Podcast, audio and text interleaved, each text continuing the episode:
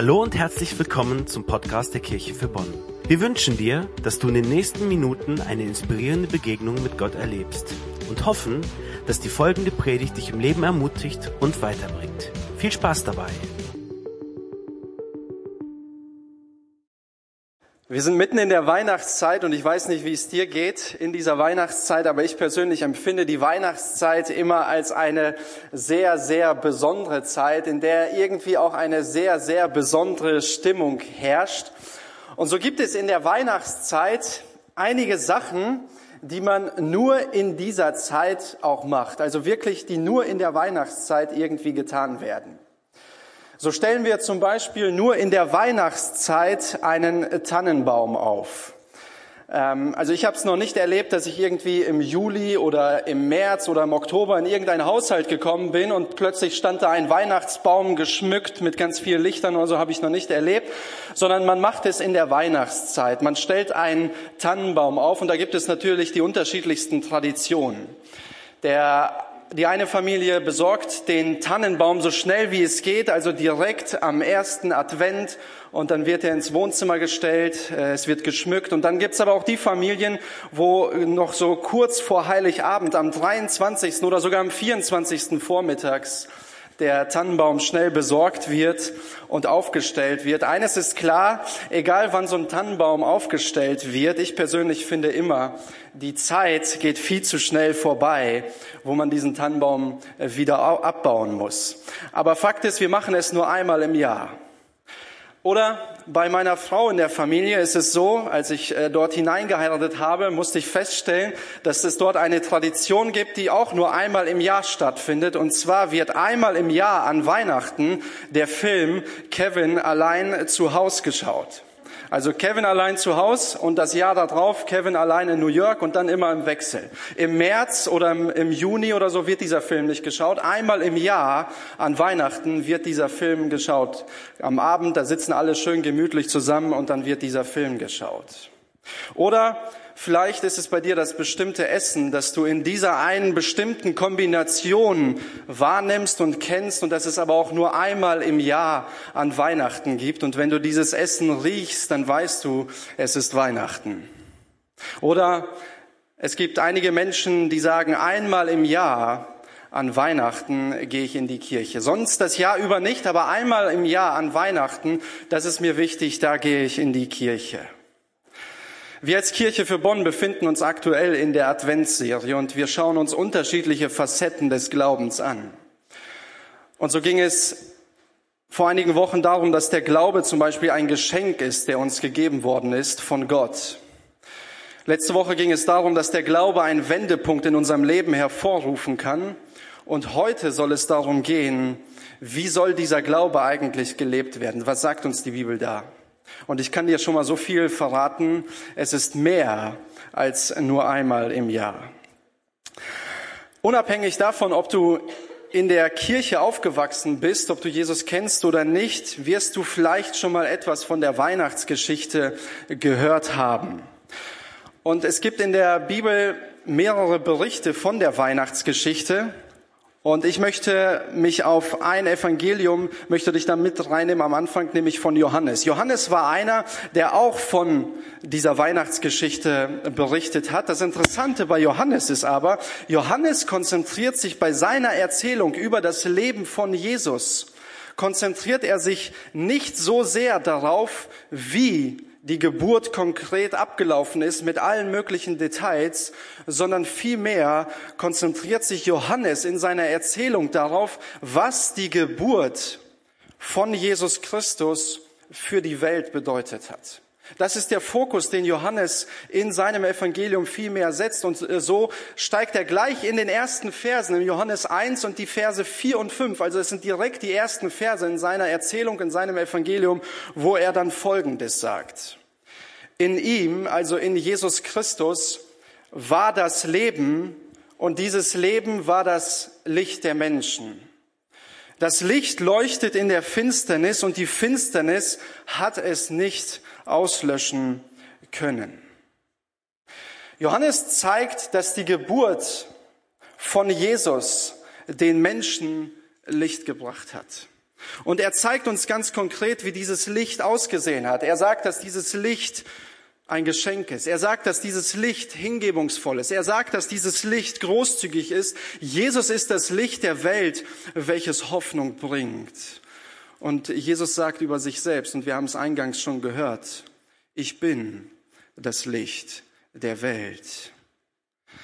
An einer anderen Stelle im Johannesbrief, Johannes hat auch einige Briefe geschrieben, sagt Johannes, dass Gott Licht ist und in ihm gibt es nicht die geringste Spur, also absolut nichts, was Finsternis ist.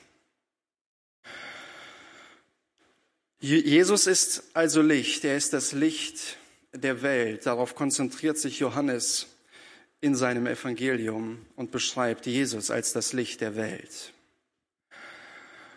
Und jetzt gibt dieser Jesus, der Licht der Welt ist, seinen Jüngern, die ihm nachfolgen, jetzt gibt er ihnen einen Auftrag, wie sie ihre Nachfolge, wie sie ihren Glauben leben sollen.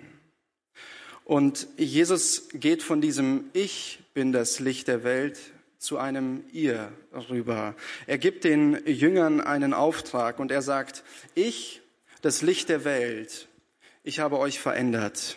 Ich habe Licht in eure Dunkelheit gebracht und nun sollt ihr als Licht in dieser Welt Einfluss in dieser Welt nehmen.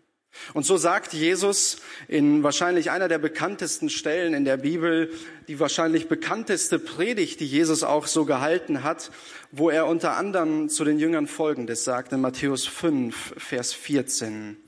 Dort sagt er, ihr seid das Licht der Welt. Es kann die Stadt, die auf dem Berge liegt, nicht verborgen sein, sagt Jesus hier. Du musst wissen, damals war es so, wenn in der Stadt oder in der Antike eine Stadt gebaut wurde, dann wurde sie immer auf der Grundlage des umliegenden Landes gebaut. Und wenn dann jemals eine Stadt zerstört worden ist, dann hat man nicht einfach gesagt, oh, okay, wir müssen jetzt einen anderen Ort finden, wir müssen jetzt eine andere Stelle finden, sondern man baute einfach diese Stadt wieder auf einem Hügel auf. Und wenn diese Stadt auf dem Hügel aufgebaut wurde, war es so, dann kamen die reichen Leute ins Zentrum dieser Stadt, weil sie dort am besten geschützt waren. Und die armen Leute, die lebten eher am Rande der Stadt, bei den Stadttoren, dort, wo man weniger geschützt war. Und wenn man ganz arm war, dann lebte man komplett abseits von so einer Stadt. Doch dort abseits sah man von Weitem diese Stadt auf dem Hügel, die dort leuchtete. Und wenn man dann irgendwann merkte in seinem Leben, okay, ich brauche Hilfe, ich brauche irgendwie Dinge, die, die ich hier nicht habe, dann hat man auf dieser Stadt auf den Hügel geschaut, die dort leuchtete und man wusste, dort bekomme ich Hoffnung. Dort, diese Stadt, die gibt mir Licht in meiner Dunkelheit. Dort, diese Stadt, sie strahlte eine Art Hoffnung aus, diese Stadt auf dem Hügel. Wenn Jesus also sagt zu seinen Jüngern, ihr seid dieses Licht der Welt, ihr seid diese Stadt auf dem Hügel, dann sagt er, ihr seid berufen, Hoffnung zu bringen. Dann sagt er, ihr seid berufen dazu, Licht in die Dunkelheit äh, zu bringen. Und nicht nur einmal im Jahr, sondern zu jeder Zeit. Genauso wie eine Stadt auf dem Hügel zu jeder Zeit sichtbar ist, zu jeder Zeit ein Licht ausstrahlt. Genauso sagt Jesus, genauso sollt ihr zu jeder Zeit euer Licht leuchten lassen, sollt ihr euer Licht ausstrahlen. Mein und dein Glaube, er soll nicht nur einmal im Jahr gelebt werden, sondern er soll zu jeder Zeit gelebt werden. Warum? Weil Menschen nicht nur in der Weihnachtszeit Hoffnung in ihrer äh, Hoffnung, in ihrer Hoffnungslosigkeit brauchen, weil Menschen nicht nur einmal im Jahr Licht in ihrer Dunkelheit brauchen, sondern das gesamte Jahr über. Und weil die Jünger Licht der Hoffnung, äh, Licht der Welt sind und Hoffnung bringen können, sagt Jesus ihnen, deshalb sollt ihr euer Licht auch nicht verstecken. Ihr sollt euer Licht auch nicht verstecken. Und Jesus sagt dann in Vers 15, ein Vers weiter, man zündet ja auch nicht ein Licht an und setzt dieses Licht dann unter einen Scheffel, sondern auf einen Leuchter. So leuchtet es allen, die im Hause sind. Zu der Ausstattung eines äh, damaligen Hauses, gerade im Gästehaus, war es üblich und normal, dass es neben dem Bett, neben dem Tisch, neben dem Stuhl auch ein Leuchter gab, auf dem man dann die Lampe befestigt hat. Das heißt, Jesus nutzt hier ein Bild, was für die Leute damals total klar war. Sie wussten sofort, wovon Jesus hier spricht. Es war ein Bild aus dem Alltag der Leute heraus. Und damals funktionierte natürlich eine Lampe nicht so wie heute. Eine Lampe damals war so eine Art Tongefäß, in das Öl gegossen wurde um dann den Docht anzuzünden und so wurde die Lampe zum Leuchten gebracht. Das heißt, es dauerte schon ein wenig, man musste sich schon ein wenig Zeit nehmen, um diese Lampe tatsächlich anzuzünden. Also es ging nicht so schnell wie heute, wenn wir mal eben einen äh, Lichtschalter anknipsen oder ein Feuerzeug nehmen und eine Kerze anzünden oder auch ein Streichholz benutzen. Also es ist ruckzuck. Aber damals dauerte das ein wenig, wenn man diese Lampe angezündet hat. Und jetzt sagt Jesus, nachdem diese Lampe angezündet worden ist, und sie den Raum erhält mit ihrem Licht, dann stellt man diese Lampe nicht unter einem Scheffel.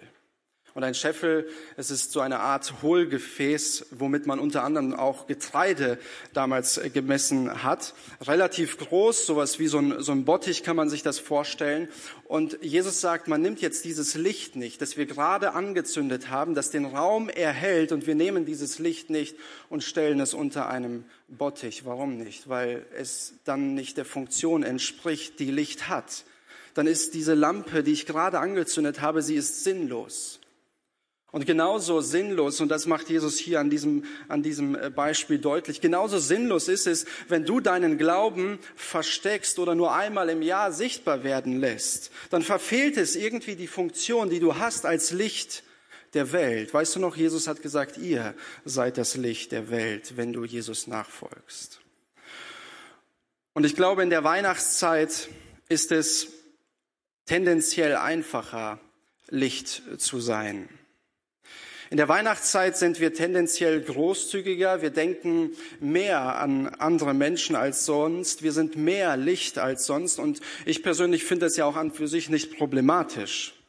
Problematisch wird es nur dann, wenn der Tannenbaum und die ganze Deko wieder in die Kiste gepackt wird und auch die Großzügigkeit und auch das Lichtsein wieder in unserem Leben verschwindet.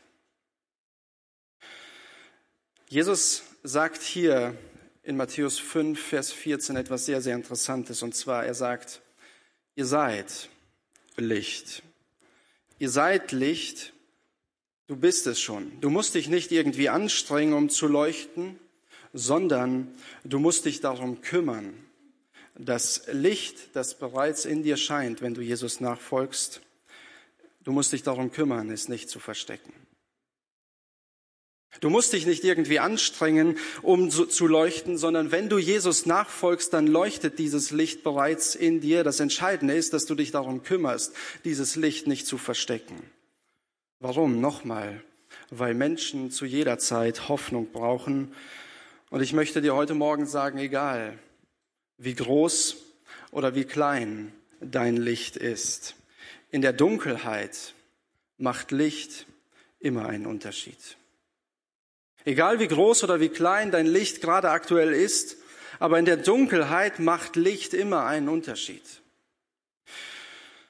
Vor einigen Jahren waren meine Frau und ich ähm, auf Mallorca. Wir haben Urlaub dort gemacht. Und einen Tag haben wir dann so eine Action-Tour gebucht, eine Kombination aus äh, Klettern, aus Wandern und aus, auch, auch aus Tauchen. Und unter anderem sind wir dann beim Tauchen in so eine Wasserhöhle getaucht. Wir waren eine Gruppe, der Guide ist ganz vorne weg geschwommen und wir sind dann in so eine Wasserhöhle getaucht.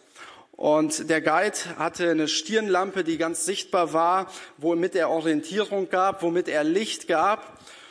Und dann kamen wir mehr und mehr in die Höhle rein und der Guide, wir kamen dann an eine Stelle, wo wir alle stehen konnten. Das Wasser war ungefähr bis hier. Wir konnten alle stehen.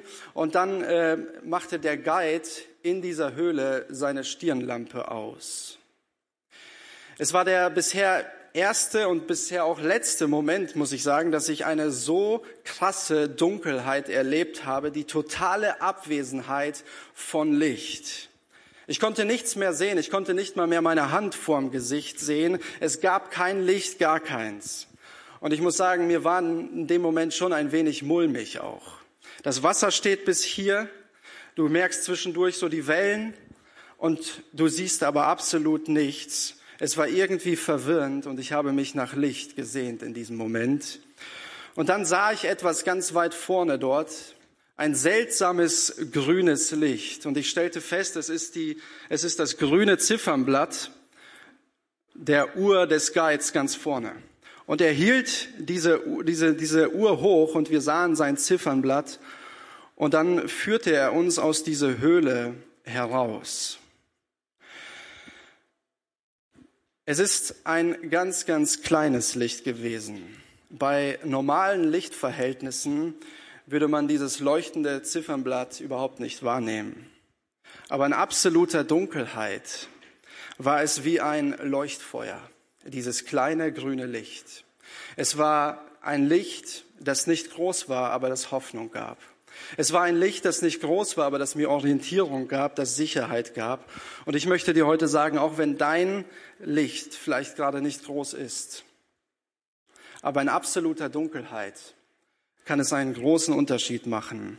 Das Licht muss nicht immer groß sein, um einen Unterschied in dieser Welt zu machen. Was meine ich damit?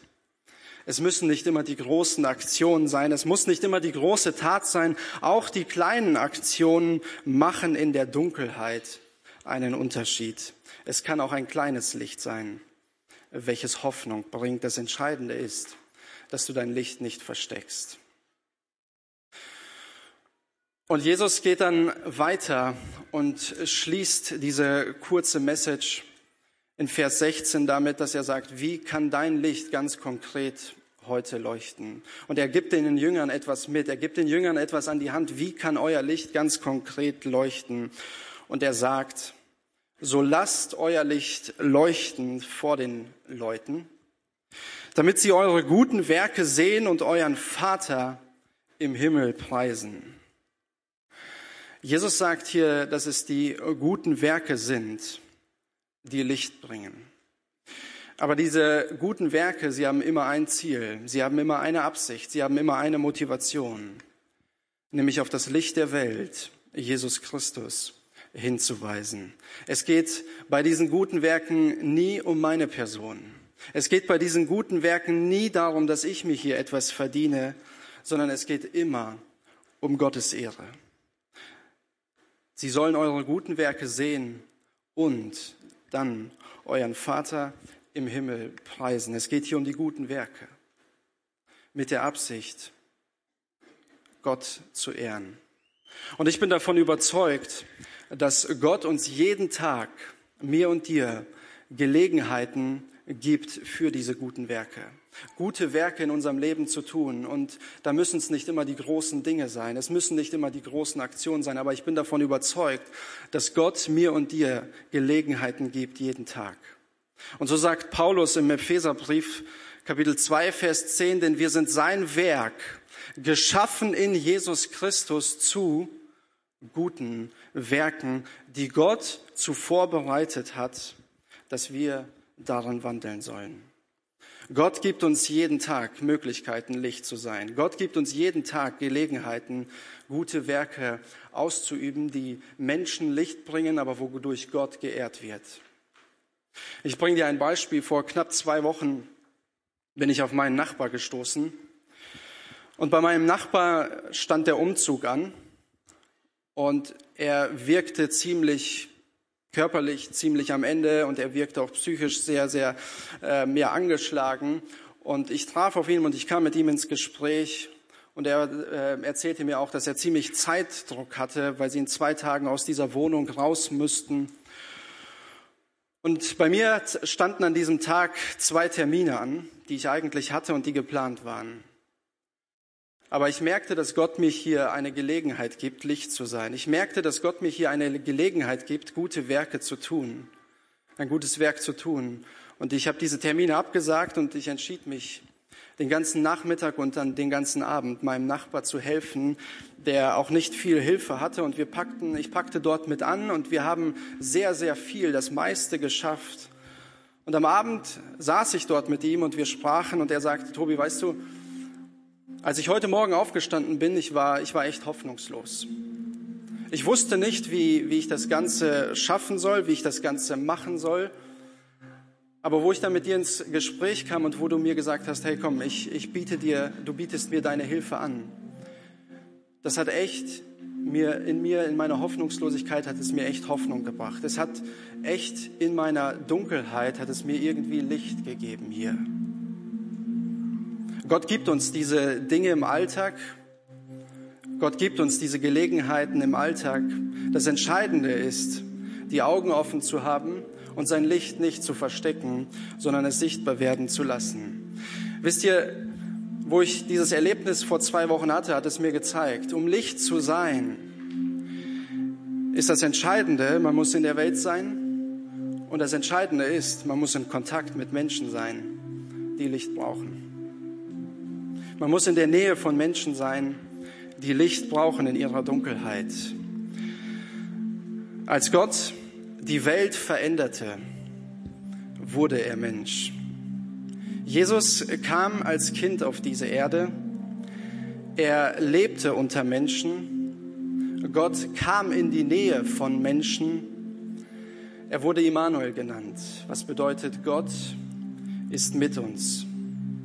Und wisst ihr, auf diese Weise veränderte Gott Menschen. Er kommt ihnen nah und, und er ist bei ihnen. Gott ist nicht im Himmel geblieben, sondern er ist durch Jesus Christus auf diese Erde gekommen, um dieser Welt Licht zu bringen. Und vielleicht bist du heute Morgen hier und du, oder du schaust vielleicht auch, auch zu und, und du merkst, dass es dunkel ist in deinem Leben. Dass du ohne diesem Licht Jesus Christus unterwegs bist. Weißt du, in der Bibel gibt es diesen Moment, wo, wo Jesus stirbt. Und die Bibel sagt, es wurde dunkel. Es war Mittag, aber es wurde dunkel. Was heißt das? Jesus Christus ist am Kreuz gestorben.